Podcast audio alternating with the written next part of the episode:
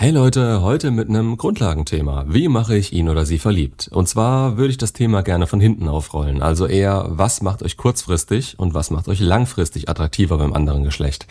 Oder anders gesagt, wie setzt sich euer sexueller Marktwert zusammen und worauf müsst ihr achten? Was müsst ihr haben, um Interesse zu wecken und es zu halten? Im allgemeinen gesellschaftlichen Disney-Glauben würde man jetzt sagen, dass das Aussehen dazu führt, dass man Interesse weckt und die Persönlichkeit dafür sorgt, dass man zusammenbleibt. Da könnt ihr aber auch sagen, auf der Straße darf man schnell fahren. Ist manchmal falsch und jeder empfindet etwas anderes als schnell. Es ist eine nette Floskel, mit der niemand wirklich was anfangen kann, aber die einem ein gutes Gefühl gibt. Zu gut meiner Meinung nach, weil zu viel Interpretationsspielraum da drin ist und die allgemeine Auffassung in den meisten Fällen dadurch komplett falsch ist. Genau das führt ja zu so vielen frustrierten Leuten, deren Vorstellung nicht den Tatsachen entsprochen hat und die dann einfach denken, man könne nicht sagen, was in den Köpfen auf der anderen Seite abgeht, dass es ein Mysterium wäre. Brechen wir das heute mal auf ein paar Fakten runter, damit ihr euch dran orientieren könnt. Also, der sexuelle Marktwert einfach das Mittel der Wahl, wenn es darum geht zu sehen, wie attraktiv man für die absolute Mehrheit des anderen Geschlechts ist. Dieser wird auch gern auf diese Skala 1 bis 10 runtergebrochen. 5 ist absoluter Durchschnitt, 10 gibt es meiner Meinung nach so gut wie gar nicht, aber durch Gefühle, die ins Spiel kommen, wird dieser Wert dann gerne mal verfälscht. Vor allem von Kerlen, die denken, sie hätten gerade eine 10 vor sich, obwohl sie es noch nicht mal zur 6 bringen würde, wenn die Hormone nicht seine Denkweise zerschießen und Blut nach unten pumpen würden. Egal, bevor ich weitermache. Der Marktwert hat nichts mit dem Wert als Person oder Mensch zu tun. Es betrachtet rein objektiv und rational, wie man vom anderen Geschlecht wahrgenommen wird, wie man darauf wirkt und was man in ihnen auslöst. Auch hier nicht bei 100 Prozent. Man wird auch als potenzielle 10 niemals alle haben können. Aber das hier ist nicht Pokémon, wir wollen gar nicht alle. Wir wollen jemanden, der zu uns und unserem Weg passt. Um das richtig zu erklären, müssen wir jetzt noch ein Stück weiter vorne anfangen, nämlich bei den unterschiedlichen Sexualstrategien. Frauen sind hypergam und sind, weil sie es sind, die das Kind bekommen, darauf gepolt, sich den bestmöglichen Mann zu sichern und ihn bei sich zu halten. In dieser Funktion sind sie monogam. Solche Spielchen wie sich ein Männerharem zu halten, macht keinen Sinn, da am Ende nur ein Spermium das Rennen gewinnen kann. Und nicht zu wissen, wer das war, ja, senkt die Bindung, die diese Männer zu ihr verspüren. Im schlimmsten Fall lassen sie sie sitzen. Das ist eine Grundangst der Frau. Daher ein Mann und immer der Bestmögliche. In dieser Funktion lieben sie opportunistisch, also an Bedingungen gebunden. Werden diese nicht länger erfüllt, schwinden die Gefühle der Frau. Hat sie sich nicht ausgesucht, nennt sich Natur und hat einen Sinn. Bei Männern ist das einfacher. Sie können Kinder bekommen, so viele sie wollen. Sie sind nie schutzlos, während ihre Frauen schwanger sind und niemand muss sich dabei um sie kümmern. Das heißt, sie können durch die Welt gehen und so viele Frauen schwängern, wie sie wollen. Heutzutage hat man dann natürlich ein kleines Geldproblem, wenn man mit der Mentalität rangeht. Und sich um jedes Kind kümmern wird dann auch schwer. Aber das ist die Strategie des Mannes und diese ist eben nicht monogam. Aber seine Liebe macht ihm dabei einen Strich durch die Rechnung. Dadurch, dass die Frau nicht unbedingt die bestmögliche Option sein muss, liebt der Mann idealistisch. Das heißt, wenn er mal liebt, dann sind da kaum noch Bedingungen dran geknüpft und er kann machen, was er will. Das wird sich selbstbestimmt nicht ändern. Er würde sich, verliebt wie er ist, heldenhaft in jede Kugel werfen, um seine Frau zu beschützen und sich dabei auch noch feiern, selbst wenn die Frau schon lange nicht mehr, nichts mehr zu dieser Liebe beigetragen hat. Der blinde Idealismus hierbei ist ebenfalls natürlich und erfüllt Jahrtausende lang einen Sinn. So, viel geredet. Jetzt auf den Punkt. Fangen wir mit dem kurzfristigen sexuellen Marktwert an. Also, wenn noch keine Langzeitbeziehung zur Debatte steht und es um schnellen Spaß, eine Kurzzeitbeziehung oder weniger geht. Wir haben einige Eigenschaften und Dinge, auf die wir achten und zurückgreifen können. Im Pickup und diesen ganzen Szenen spricht man nur von Looks, Money, Status. Ihr seht vielleicht auch gleich warum. Um genau zu sein, würde ich jetzt mal folgende nennen. Das Alter, das Aussehen, Persönlichkeit, Status, Ressourcen und euer Game. Also wie ihr redet, euch gebt, antwortet, Schlagfertigkeit und und und, um jemanden von euch zu überzeugen. Flirten eben. Gehen wir zuerst vom Mann aus. Wie würde für etwas Kurzfristiges die Verteilung dieser Dinge aussehen müssen? Ich würde sagen 35% Aussehen. Der größte Punkt, da ich hier auch physische Anziehung mit reinrechne und wenn ihr euch das entsprechende Video anschaut, wisst ihr, wie wichtig diese im Erstkontakt ist. Danach euer Game. Veranschlagen wir hier 30%. Es ist der erweiterte Arm eurer Wirkung auf die Frau. Hier könnt ihr verdammt viel kaputt machen, wenn ihr Mist labert oder Unsicherheiten habt. Dann euer Status, circa 15 Prozent. Wie tretet ihr auf und wie ist das Bild, welches ihr der Frau präsentiert? Was interpretiert sie selbst in euch hinein? Ressourcen als nächstes, 10 Prozent. Auch hier ist es wieder das nächste, was Wirkung zeigt und das Gesamtbild abrundet. Habt ihr hier nichts zu bieten, leidet der Interpretationsspielraum und das Bild, welches ihr eben mit dem Status abgegeben habt. So, jetzt haben wir noch 10% für Alter und Persönlichkeit. Diese werden sehr stark in den Hintergrund rücken, wenn ihr beim Game und Status abgeräumt habt. Ich würde sagen, die Persönlichkeit ist in dem Fall wichtiger, da niemand gern mit jemandem zusammen ist, der, ja, der innerlich Rotz ist. Geben wir dem Ganzen also 7% und dem Alter 3%. Männer werden gern mal trotzdem in die engere Auswahl genommen, auch wenn sie der Vater der Frau sein könnten. Macht euch da keinen Kopf drum. Jetzt die Frauen. Kurzfristiger Spaß. Nicht unbedingt nur Sex, aber keine langfristige Beziehung. Was müsst ihr dafür haben, um euren sexuellen Marktwert anzupassen? Verdammt, ist das einfach. Wieder die gerade genannten Attribute. Fangen wir mit dem Aussehen an.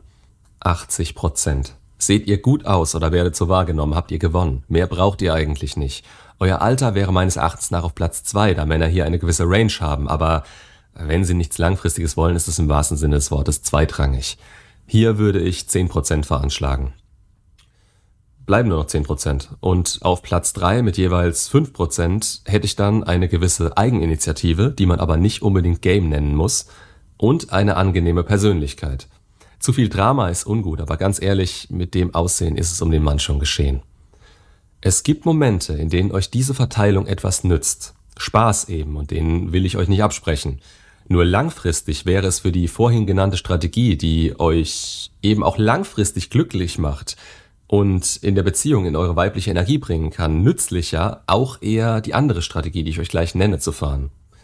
Ach komm, machen wir gleich weiter. Was braucht eine Frau, um für eine langfristige Beziehung einen hohen Marktwert zu haben und in dieser dieses selbst erarbeitete Glück auch genießen zu können? Erstmal ganz klar, wieder das Aussehen aber hier nur noch 30 Prozent, da viele Dinge später viel wichtiger werden. Das heißt nicht, dass man nicht sein Bestmögliches geben sollte, um äußerlich attraktiv zu sein und zu bleiben. Es geht wie gesagt um die Priorität, die in diesen Marktwert reinspielt. Also next. Treue. Sehr wichtig für Männer und ein Faktor, den ihr auf jeden Fall berücksichtigen solltet.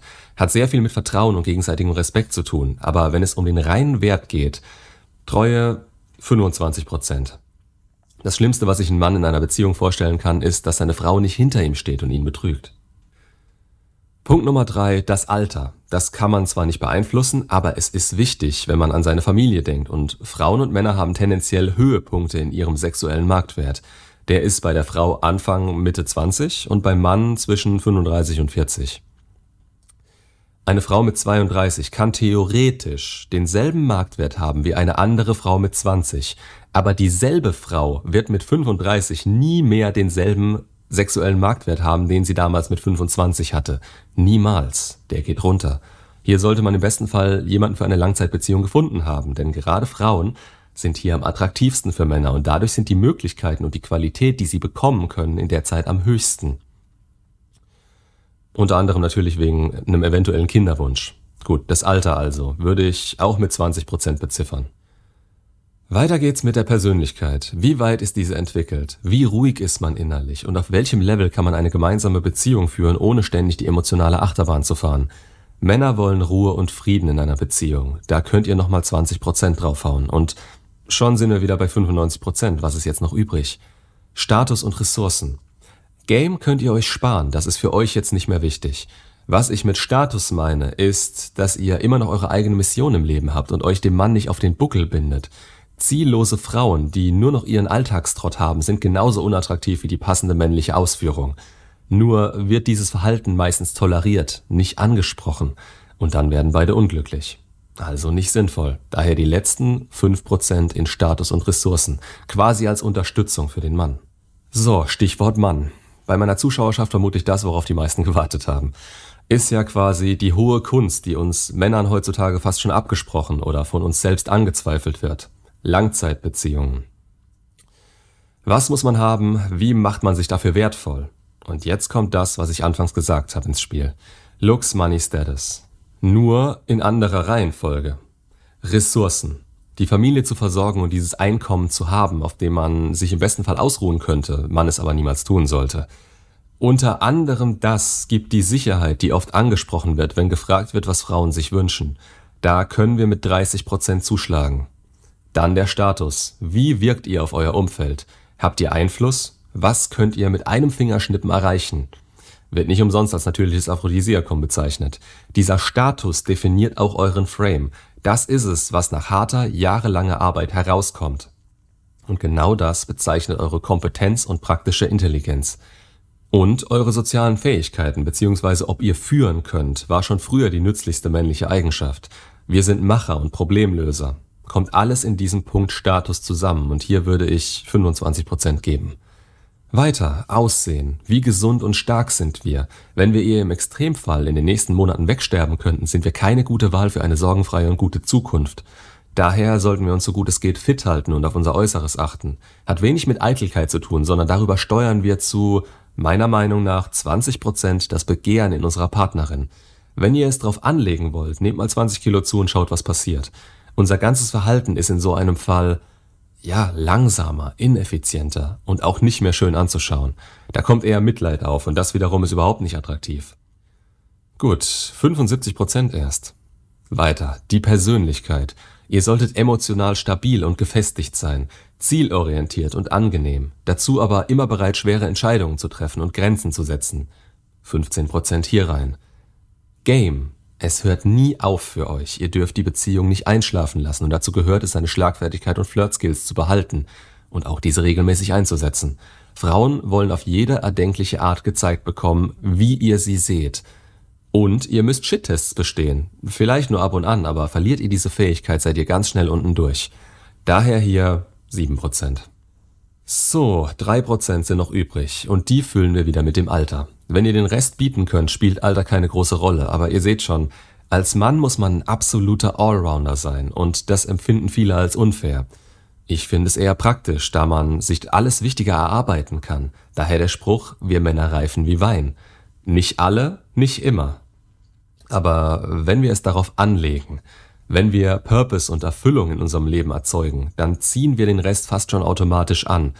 Und wenn wir dann niemals damit aufhören, dann ist es heutzutage nicht schwer, in die Top 20 Prozent der Männer zu kommen. Gerade ab einem gewissen Alter. Männer in ihren Zwanzigern haben normalerweise testosteronbedingt noch Biss. Sie dürfen sich nicht zu sehr von den Frauen ablenken lassen, denn ihr Marktwert ist noch lange nicht am Limit. Obwohl es der ihrer Frauen meistens in dem Alter schon ist. Aber das ist ein Thema für ein anderes Video. Schreibt mir gerne mal in die Kommentare, ob ihr meine Erfahrungen in der Hinsicht teilt oder ob ihr was anzumerken habt. Bin gespannt. Macht's gut und bis zum nächsten Video.